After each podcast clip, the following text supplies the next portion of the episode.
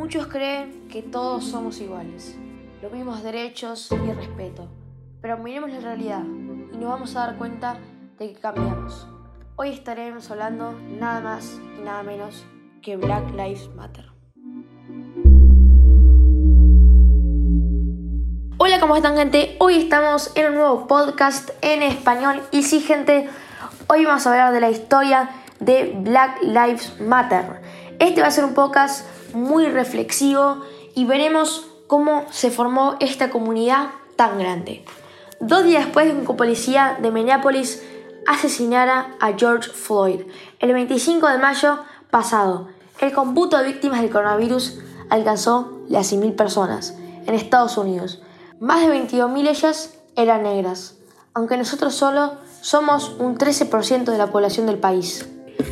Mientras la pandemia global desnudaba desigualdades estructurales en las calles de Minneapolis. Se habían las mayores manifestaciones públicas por los derechos civiles en generaciones. Decenas de miles de personas se juntaban y gritaban las vidas negras importan. Black Lives Matter. Mantra de nuestro movimiento y grito de guerra contra la aceptación pasiva de las muertes. Ahora sí, gente, ¿Por qué se hizo tan destacable esto, no? Esta comunidad que se fue formando poco a poco, pero que al día de hoy es una comunidad que es gigante. Hubieron más muertes que en las guerras, más manifestaciones que las elecciones presidenciales. Y es porque se da tanto a conocer esto. Gente común y corriente sale y protesta.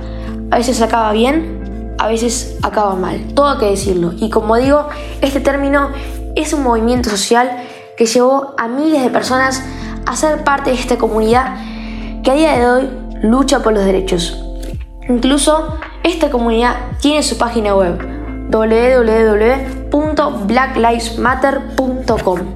No conforme con todo esto, esta semana los jugadores de equipos de la NBA acompañaron a esta comunidad y se rehusaron a jugar por miedo a la muerte. Me encantaría decir, gente, que todo no es perfecto, Incluso no desarrollamos la capacidad como para respetar las diferencias de edad, raza y justicia. Ahora gente, en modo reflexivo, quiero, voy a leer una oración por el racismo mundial. Dios de bondad y de gracia, tú nos invitas a reconocer y a reverenciar tu divina imagen y semejanza en nuestro prójimo. Haznos ver la realidad del racismo y libéranos para desafiarlo y quítanos de nuestra sociedad, de nuestro mundo y de nosotros. Te lo pedimos. Amén.